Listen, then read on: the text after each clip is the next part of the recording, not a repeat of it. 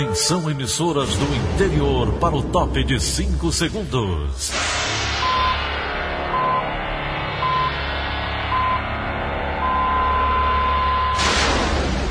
A Verdinha leva o som cada vez mais longe. Rádio Sul Cearense de Brejo Santo, Cristal de Quixeramobim, Iracema de Ipu, Jornal Centro-Sul de Iguatu, Macambira de Poeiras, Tabajara de São Benedito, Oroz FM, Pioneira de Forquilha, Itataia de Santa Quitéria, União de Camocim, Educadora do Cariri do Crato, Líder FM de Itapipoca, Aquarela FM de Miraíma, Liberdade de Itapipoca. Itarema, Carinhosa de Acopiara, Sertão Central de Senador Pompeu, Vale do Salgado de Lavras da Mangabeira, Vale FM de Nova Russas. 6 horas e 31 minutos, 6 e 31, terça-feira, 11 de agosto, ano 2020, manchetes do Rádio Notícias Verdes Mares. Anvisa autoriza a segunda dose da vacina de Oxford contra o coronavírus em voluntários. Ceará fará 10 mil testes diários para Covid-19 em parceria com Fiocruz. Equipe da UFC desenvolve um respirador artificial de baixo custo. Ceará e Fortaleza se preparam para a segunda partida da Série A. Essas e outras notícias a partir de agora. CYH 589. Verdes Mares AM. Rádio Notícias Verdes Mares. 6 e 32 Saúde. A última atualização da plataforma Integra SUS, feita pela Secretaria da Saúde do Ceará, no final da tarde de ontem, mostra que o estado ultrapassou os 189 mil casos confirmados de Covid-19. Os números apontam ainda já são quase 8 mil óbitos causados pela doença. Em contrapartida, mais de 162 mil pessoas já estão recuperadas da infecção viral. Os números são acumulados desde o início da crise sanitária no Ceará. E o governador Camilo Santana anunciou ontem nas redes sociais o início da realização de 10 mil testes diários para a Covid-19 em parceria com a Fiocruz Ceará.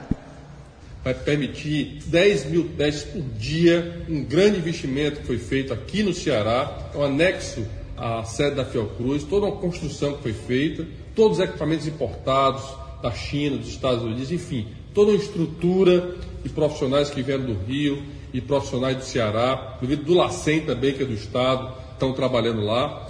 Isso será fundamental para que a gente possa garantir que muitas das atividades que ainda estão aguardando o início das suas atividades por conta do risco de aglomeração, será fundamental essa testagem por parte desse novo laboratório. Então, só tem esse laboratório no Rio de Janeiro, teremos um agora aqui no estado do Ceará. O município de Iguatu, na região centro-sul cearense, conta agora com 30 leitos de UTI. Ontem, 10 novas unidades foram entregues e devem começar a receber pacientes com Covid-19 nesta terça-feira. Vandenberg, Belém.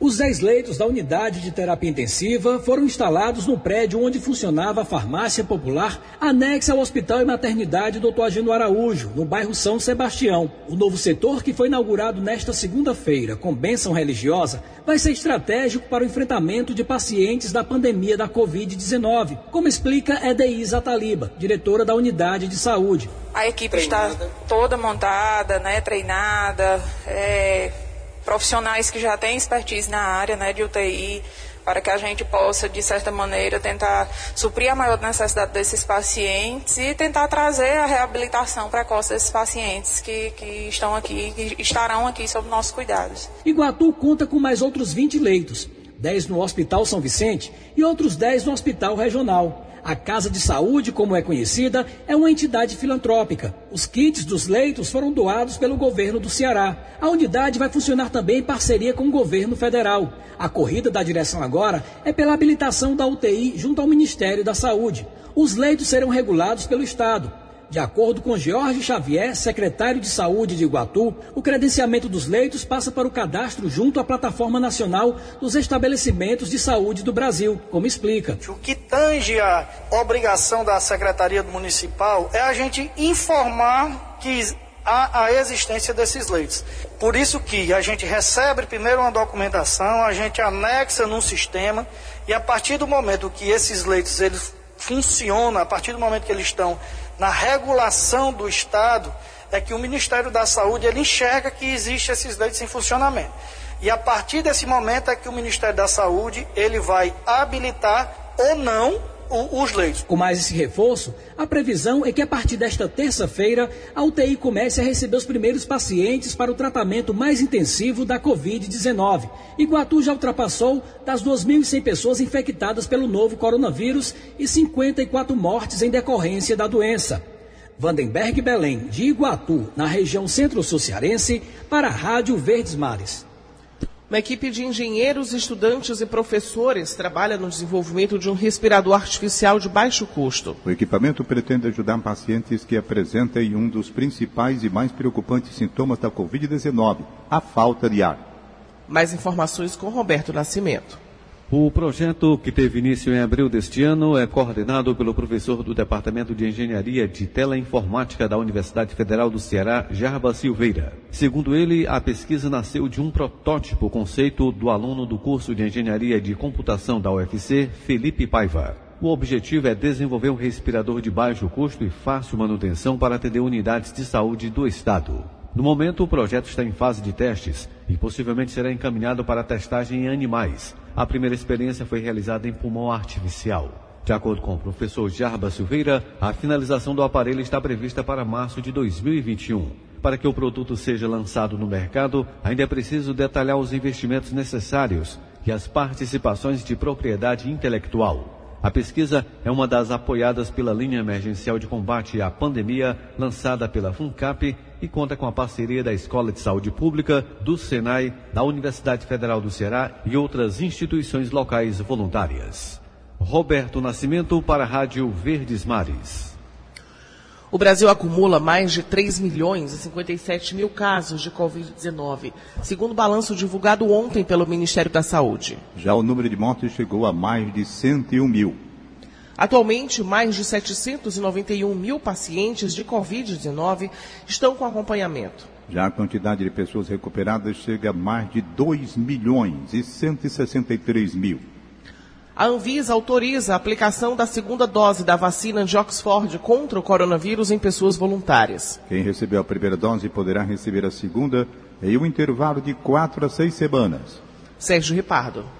A Agência Nacional de Vigilância Sanitária, Anvisa, autorizou ontem que os brasileiros que estão testando a vacina inglesa contra a Covid-19 recebam a segunda dose do antídoto. A inclusão da segunda dose foi motivada pela publicação de algumas pesquisas que mostraram que a dose de reforço aumenta a chance de imunização. O intervalo para a segunda dose dos participantes deve ser de quatro semanas. Além dessa mudança, a agência autorizou a ampliação da faixa etária para a realização dos testes. Com isso, voluntários com idade de 18 a 69 anos poderão participar da pesquisa. Antes, a faixa etária aprovada era dos 18 a 55 anos. Para os voluntários que já passaram pelo estudo, a segunda dose deve ser aplicada no prazo de quatro a seis semanas. Caso se comprove a eficácia da vacina, o governo federal já tem garantidas 100 milhões de doses para o Brasil. A previsão para o início da produção da vacina da Universidade de Oxford no país é a partir de dezembro deste ano. Ela será distribuída pelo Programa Nacional de Imunização, que atende o Sistema Único de Saúde, o SUS. O governo assinou na semana passada uma medida provisória com um valor de quase 2 bilhões de reais para custear a vacina no Brasil. Sérgio Ripado para a Rádio Verdes Mares. Agora é 6h39. Polícia. Polícia. Caso Jamile, Ministério Público do Ceará pede ao Tribunal de Justiça que Procurador-Geral decida se suspeito vai responder por feminicídio. A empresária morreu no dia 31 de agosto de 2019. Marina Alves. O Ministério Público do Ceará pediu ao Tribunal de Justiça que o Procurador-Geral de Justiça decida se suspeito da morte da empresária Jamile de Oliveira, o advogado Aldemir Pessoa Júnior, é ou não autor do feminicídio. O procurador de Justiça Alcides Jorge Evangelista Ferreira solicitou que os autos sejam devolvidos à 15ª Vara Criminal de Fortaleza para que esta remeta o inquérito policial ao Procurador-Geral de Justiça.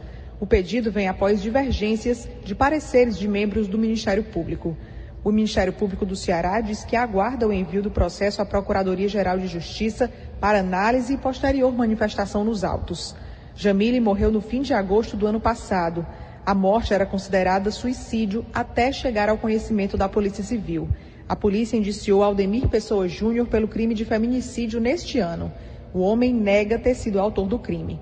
Com reportagem de Emanuela Campelo, Marina Alves para a Rádio Verdes Mares. E a gente vai agora direto para a redação integrada do Sistema Verdes Mares. O jornalista Gioras Xerez traz mais informações para a gente. Bom dia, Gioras. Muito bom dia, Daniela. Bom dia, ouvintes. Uma travesti foi morta com vários disparos de arma de fogo na noite desta segunda-feira, no centro de Fortaleza. Segundo testemunhas, Letícia Costa trabalhava há cerca de quatro anos no bairro, mas esteve fora de Fortaleza nos últimos quatro meses, tendo voltado nesta segunda para a capital cearense.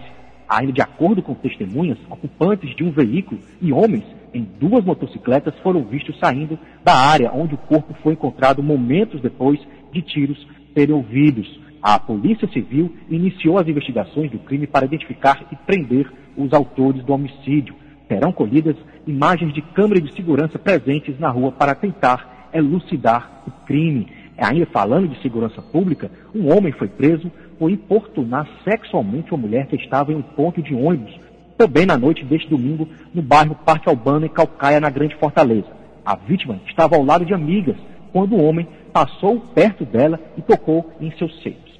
De acordo com a Secretaria da Segurança Pública, além da importunação, um homem de 42 anos também ameaçou as mulheres de morte. A polícia foi chamada e conseguiu alcançar o suspeito, que já responde por furtos e por tentativa de uso de dinheiro falso. Ele foi levado para a Delegacia Metropolitana de Calcaia, onde foi autuado em flagrante pelo crime de importunação sexual e também por ameaça.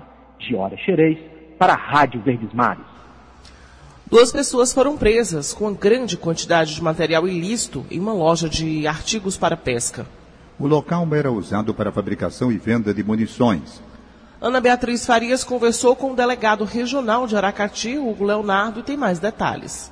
Após investigação, agentes da Polícia Civil chegaram na última sexta-feira a uma loja de artigos para pesca no centro de Fortaleza, em que seriam comercializadas ilegalmente munições para armas de fogo. No local, duas pessoas foram presas, um funcionário e o proprietário do estabelecimento. Nós conseguimos flagrar o momento em que o comerciante tinha dado a ordem para o seu funcionário de entregar, fazer a entrega de parte dessas munições. Acabaram confessando todo, todo o sistema de, de como eles faziam a venda dessas munições. Ao todo, os agentes apreenderam 765 munições de diversos calibres, além de frascos com pólvora, espoletas para arma de fogo e uma quantia de R$ 28.890 que estava guardada em um cofre. Além da, da, comercialização, eles também fabricavam parte dessas munições que iam para esses grupos criminosos. Os dois homens presos foram conduzidos à delegacia e autuados em flagrante pelo crime de comércio ilegal de arma de fogo com base no Estatuto do Desarmamento. A Polícia Civil investiga o envolvimento deles em negociações ilegais de munições para abastecer organizações criminosas no Estado.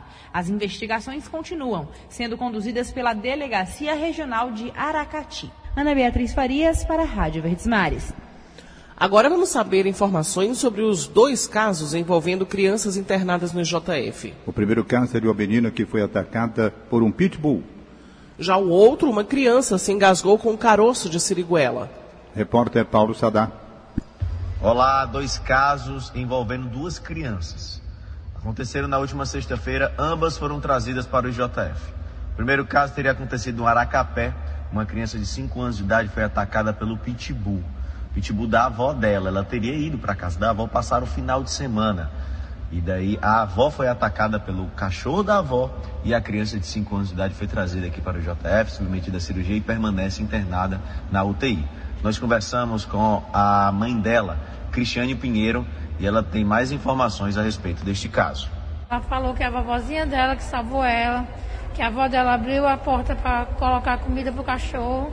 Na hora que ela abriu a porta, um pouquinho, o cachorro entrou e atacou ela. Ela estava em pé, o cachorro derrubou ela e atacou ela, mas ela diz o tempo todo que foi a avó dela que salvou ela. A avó dela pelejou, tirou o cachorro em cima dela, mas quando viu que não tinha força suficiente, chamou o vizinho, chamou a polícia para que acudiram ela. O segundo caso teria acontecido na localidade de Barro, no Cariri. Uma criança de 6 anos de idade, a Lara Keila, teria se engasgado com um caroço de siriguela. Na sexta-feira, ela teria sido encaminhada para o hospital de Barbalha e em seguida trazida para Fortaleza através do helicóptero do CIOPAE. Nós conversamos com a mãe dela, a senhora Josefa de Jesus, que conta todo o procedimento. A criança já foi submetida a duas cirurgias. A segunda cirurgia teria acontecido nesta segunda-feira. Vamos à entrevista. Ela teve novos exames, que acusou que ela ainda tinha resto do caroço de siriguela, né? No pulmão, então o médico fez nova cirurgia.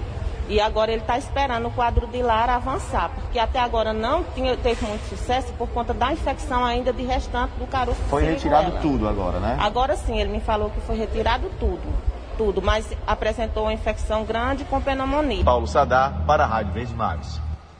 A polícia investiga as causas do incêndio que destruiu o canavial da fábrica Escola de Barbalha, no Cariri Cearense.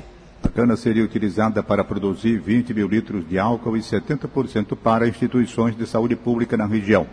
Tony Souza. Olá, bom dia. Aproximadamente 3 hectares de plantios de cana-de-açúcar foram consumidas pelas chamas no município de Barbalha. Toda essa área era ocupada de cana-de-açúcar que seria utilizada pela fábrica Escola de Barbalha. A expectativa de colheita este ano era de 400 toneladas. Alexandre Cortez é coordenador da escola e já tem um palpite de onde surgiu o fogo que provocou o incêndio. Há fortes indícios desse, desse incêndio de ontem ter sido criminoso por isso que nós fomos até a delegacia, ao órgão competente, para abrir uma ocorrência e uma possível investigação desse caso. Além dos danos materiais, haverá também um prejuízo no combate ao coronavírus. A fábrica escola estava programada para produzir cerca de 20 mil litros de álcool 70, que seriam doados às instituições de saúde pública no Cariri. Tony Souza, de Juazeiro do Norte, para a Rádio Verdes Mares. Vamos agora à participação de Egídio Serpa, destacando o caso do incêndio que destruiu a produção de algodão no perímetro irrigado Jaguaribe-Apodi.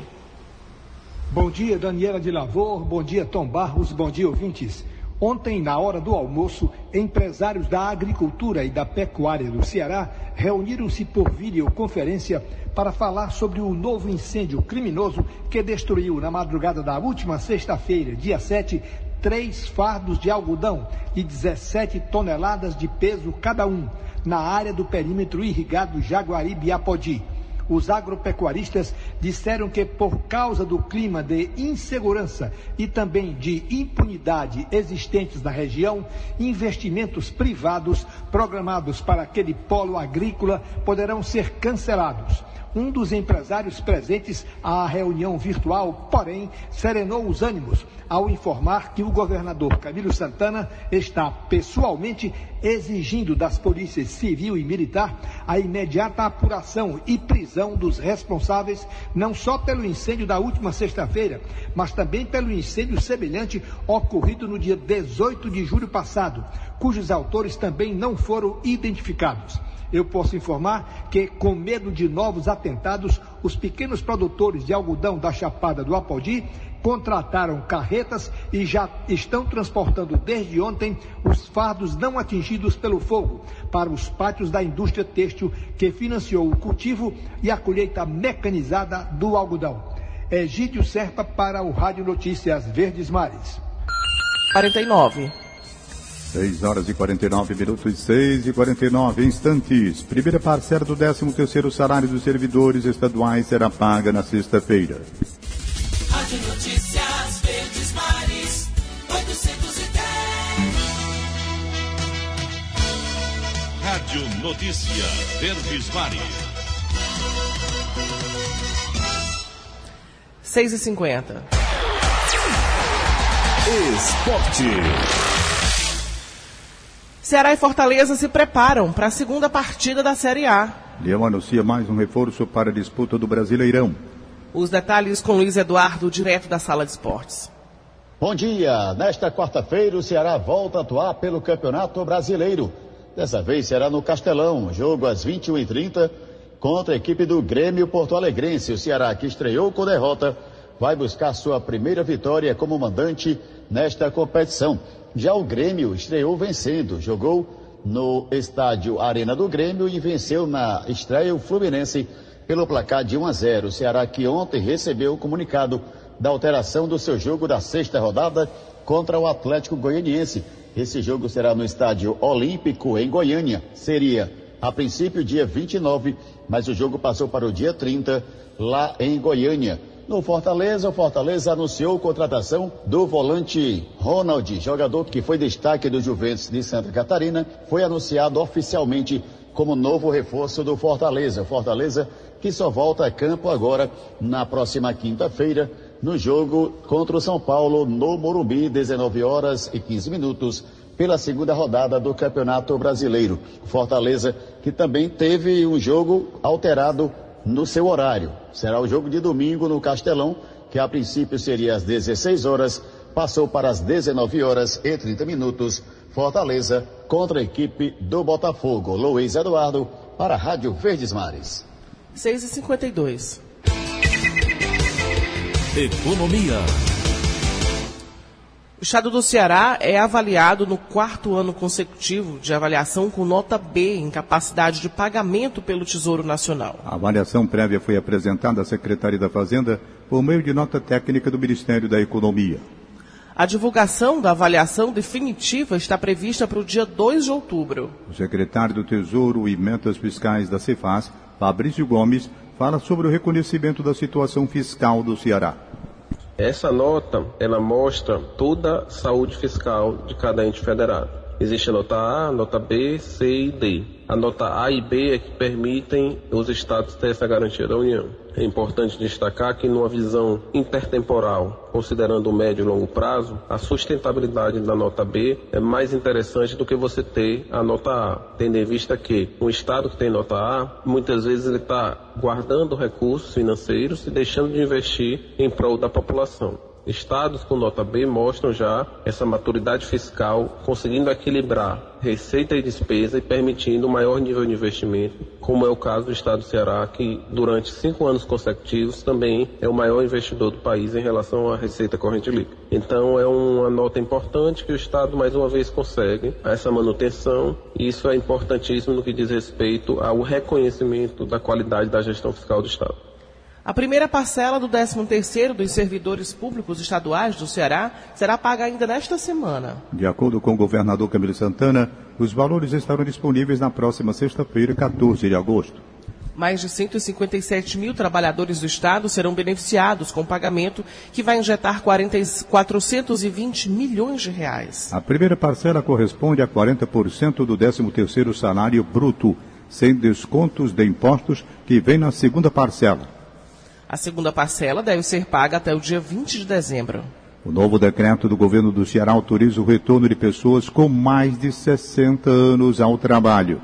Os idosos eram motivo de preocupação desde o início da pandemia, porque é um grupo de risco. O grupo, no entanto, vai precisar cumprir algumas regras. Brenda Albuquerque tem mais informações. O decreto se refere a trabalhadores acima de 60 anos ou com fatores de risco da Covid-19 que tenham comprovação de imunidade ou que tenham contraído o coronavírus há mais de 30 dias. A comprovação pode ser obtida por meio de exames de anticorpos junto com o atestado médico. Caso não se enquadre nessas condições, o idoso permanece proibido de retornar ao trabalho. O decreto autoriza ainda a atividade de lazer em condomínios de temporada ou veraneio em municípios que se encontram na fase 4. Atualmente, apenas Fortaleza e municípios da região metropolitana estão na fase 4 da retomada econômica. Conforme o decreto, nos condomínios de veraneio ficam autorizados a prática esportiva individual sem contato e ao ar livre, sempre com o uso de máscaras e regras de distanciamento, o uso de academias limitado a 30% da capacidade, desde que não ocorram o contato físico ou compartilhamento de materiais, a utilização de piscinas, desde que se evite aglomerações e reduza a quantidade de cadeiras e mesas a 30% da capacidade total. Brenda Albuquerque para a Rádio Verdes Mares. 6h55. Política. O ministro Edson Fachin, do Supremo Tribunal Federal, negou ontem o pedido de reconsideração da decisão dele que impediu a Procuradoria-Geral da República de receber dados de investigações das forças-tarefas da Operação Lava Jato no Paraná, no Rio de Janeiro e em São Paulo. Edson Fachin afirmou que vai levar o recurso da PGR para julgamento diretamente do plenário do STF e pediu informações para os procuradores que atuam em casos da Operação Lava Jato nesses estados. O julgamento do plenário da Corte ainda não tem data para acontecer. A eleição municipal é usada para fortalecer candidaturas à Assembleia ou Câmara dos Deputados. Esse é o assunto do comentário político de William Santos. Olá, bom dia a você que nos ouve na Verdinha. De uma eleição a outra, seja municipal ou geral, muitas figuras se repetem. Esse movimento de lançar candidaturas sucessivas é comum aos chamados políticos profissionais. As últimas disputas aqui no Ceará evidenciam uma estratégia que é frequente de alguns partidos: lançar candidaturas a vereador ou a prefeito, mesmo que não sejam competitivas, para tentar cacifar nomes já de olho na Assembleia Legislativa ou mesmo na Câmara dos Deputados.